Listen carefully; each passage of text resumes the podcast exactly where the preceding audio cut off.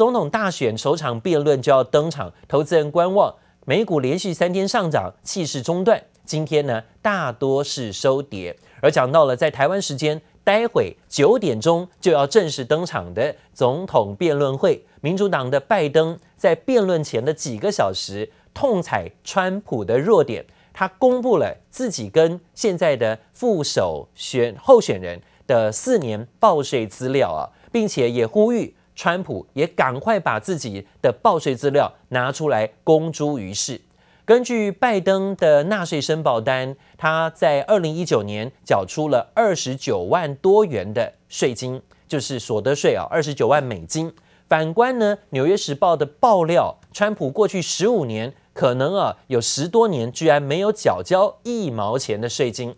拜登的竞选副总干事预告，《纽约时报》这一篇有关于川普缴税的新闻报道将会端上辩论桌，成为今天的话题焦点。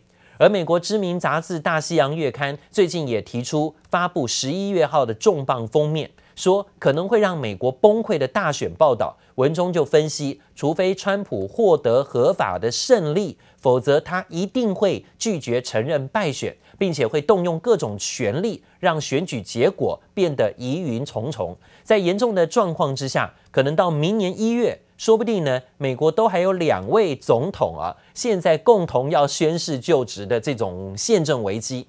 现在的美国法律并没有因应之道。而另外有趣的是，川普跟拜登的总统选战还没打完，就有人帮他们力拼战场了。英国工党啊，一名议员提名了拜登，也可以参与诺贝尔和平奖的参奖啊。那现在的理由就是，拜登在美国最近抗议动荡时安抚人心，似乎表明的就是要跟川普直接对杠。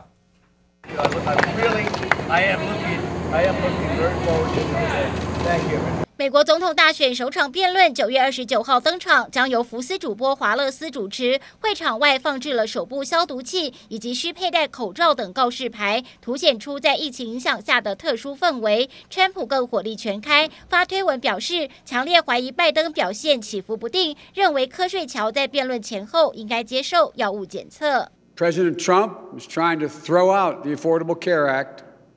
He's been trying to do it for the last four years.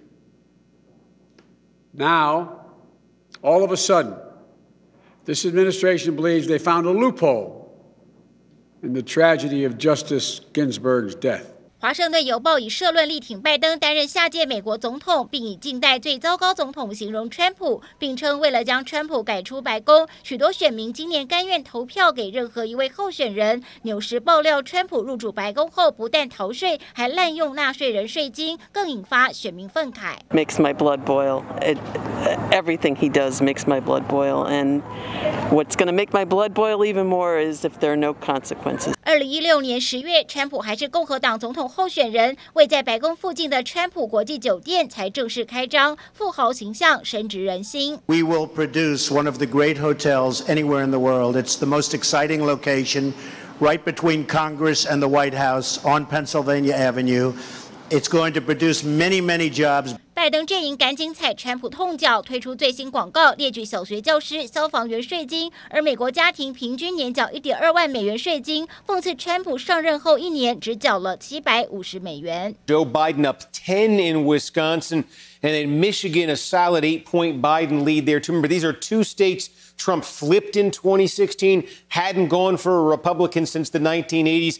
但尽管民调领先，拜登阵营仍担忧重演二零一六年川普最后靠选举人票胜出的逆转胜戏码。而路透最新则访问诺贝尔经济学奖得主克鲁曼，若拜登胜选，仍会对中国维持强硬立场，但会聚焦产业政策，而非使用贸易关税手段。而华为仍将是美中的主要争端。记者黄心如、邓邦冠综合报道。现在看到最新问题还是疫情的肆虐，尤其在美国，可能也成为这一次啊，在今天早上九点钟之后啊，美国总统川普还有包括拜登在首场辩论会当中啊的严峻挑战，甚至呢要面对互相的这个攻击诘问。那纽约市的疫情持续反弹，持续冲高，单日每十万人确诊率高达了百分之三点二五。市长白思豪警告，情况要是不见改善，可能又要推出所谓的封区令。同时放话，如果不按照规定戴口罩的民众，将会被处以罚款。Currently, I have 50 employees, and uh, if we don't get the restaurants like passed within a month, uh, certainly I'm closing one of uh, one of the three of them, and my employment numbers are going to go down even more. And these people are in dire financial straits. Dire financial straits. I see the anxiety, anxiety and pain on their faces every day. 目前纽约市申请破产的企业数量已经比去年同期大增了百分之四十，近六千家的公司都面临倒闭。但是美国股市却还是在高档震荡，是不是很奇怪呢？的确如此，因为呢，这股市啊反映的是热钱，持续的看到联准会释放资金，热钱效应推高股市，但是呢，跟民众的感受。跟民间的感受却很不一样，民间感受的却是哦，很多餐厅关门歇业，或是很多企业面临倒闭的风险。这的确是现在呢是很两极化的这种事业市况啊，出现在这种情形之中。另外呢，则讲到最新消息，美国跟中国的外交博弈大战又继续加重。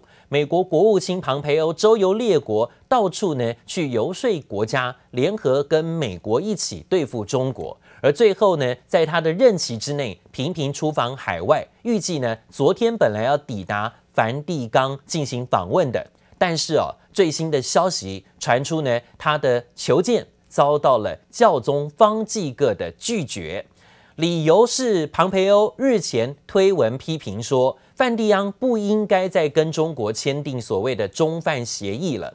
这样的举动已经对于中梵之间的协议啊进行指指点点，甚至伸手进来要搅局，所以引起了教宗不满。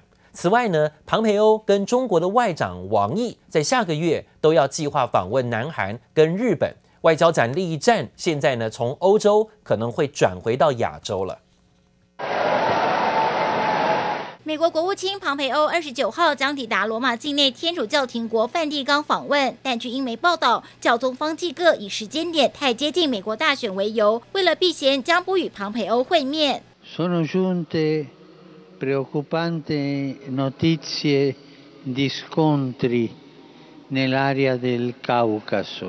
但真正原因恐怕是因为庞培欧行前一个多礼拜公开投书天主教期刊，并发表推文，认为梵蒂冈不应延长中梵协议。中梵协议将在下个月到期，方济各已批准延长两年。有关中梵协议的细节从未正式曝光，但据传能让教宗对中国主教的任命拥有最后决定权。In a few days, Mike Pompeo will visit the Vatican, but he has already made his intentions known. The U.S. Secretary of State on Twitter says the Vatican endangers its moral authority should it renew the deal with China. Know that when you're approached by a Chinese diplomat, it is likely not in the spirit of cooperation or friendship.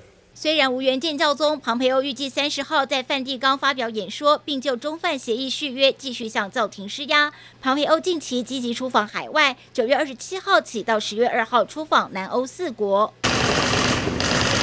首战拜会希腊总理及外长邓迪亚斯，试图替东地中海紧张局势降温。紧接着，意大利、梵蒂冈和克罗地亚在任期最后几个月内打造美国外交局势。Sources say Chinese Foreign Minister Wang Yi is expected to visit Seoul soon. U.S. Secretary of State Mike Pompeo is also reportedly heading here in the coming days as well. 庞培欧和中国外长王毅近来同步频繁出访，双方角力从欧洲转到亚洲。庞培欧敲定十月上旬访问南韩后，王毅也预计在十月中旬出访当地，积极拉拢南韩。此外，庞培欧与王毅也都预计将访日本，与新首相菅义伟会面，成为美中外交主战场。我们将继续全面提高对外开放水平，向世界分享更多中国的红利。王毅最新出席论坛时，则再度暗指美国，说自己拳头大就可以无视和破坏国际规则的人，终将被时代抛弃。美洲口水战仍然不停歇。记者黄心如、吕嘉涵综合报道。美国国务卿庞培欧的责任跟任务就是到处周游列国，游说各国，然后跟美国结盟，然后对付中国。但是美国现在面临中长期最大的外部威胁，的确就是中国。现在正在建构所谓全球联盟，要来对付中国的影响性。这引发了中国外交部发言人，在最新的回应当中说，庞培欧是完全痴人说梦，在他的任期，甚至他的接任者都看不到这种事情发生。蓬佩奥扬言构建反华全球网络，这是痴人说梦。他是等不到那一天了，他的继任者们也等不到那一天，因为那一天就不会到来。不止有庞培欧跟中国政府隔空叫骂，还有美国空军杂志日前报道，美军无人机部队最近呢在加州参与演习，还秀出军人的照片，其中呢空军制服背章上居然印有中国的地图形状的红色剪影，这剪影上还罩上啊所谓的“死神无人机”的图案，引发了中国官方媒体《环球时报》发表社论，指控这是极其嚣张的挑衅。还呛声说啊，如果美军胆敢攻击中国的领土，必遭强烈的反击。而另外呢，看到了全球面对了中美贸易战到现在的呃所谓新的呃攻击战火，还包括了全球疫情的肆虐，导致了现在所谓的经济成长都要面对在今年下修的风险。世银最新发布了报告，东亚跟太平洋经济体的修正报告当中说呢，这些地区今年 GDP 的成长率只有不到百分之一的百分之零点九，这是一九六七年以来最超最差的最低的情形。要是以悲观情境去看呢，可能只会成长百分之零点三而已。世银同时预测，疫情冲击会导致东亚跟太平洋地区今年会有五百万人陷入贫穷线之下。是整个地区二十年来首见贫穷人口的大幅度增加，但是呢，现在最大的问题是贫富差距越拉越大，穷人越多，但是呢，有钱人却越有钱啊。另外，中国说为了实现到全面建成小康社会的目标，原定所谓的“十二三五”计划的经济成长平均增速是高于百分之六点五的。但是呢，今年中美贸易大战、新冠疫情打乱产业布局等等变数，中国在最新两会上可能会打破二十多年来的惯例，不设定二零二零年的 GDP 增长速度目标。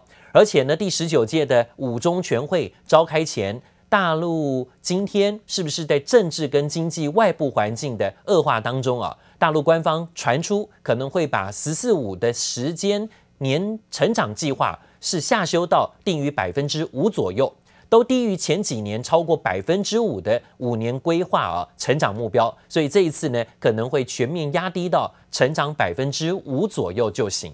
好，另外呢则讲到了在消息面当中，今天呢华为的冲击影响又让其他对手是领先一步了。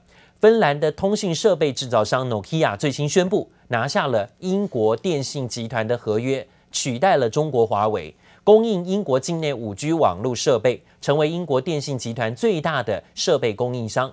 根据合约，Nokia 将会提供基地台跟其他网络设备，并且提供顾客超快速的 5G 网络。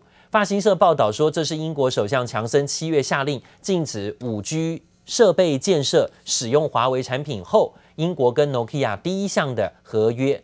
英国电信集团也透露，后续还是会跟其他供应商签约，取代所有的华为设备。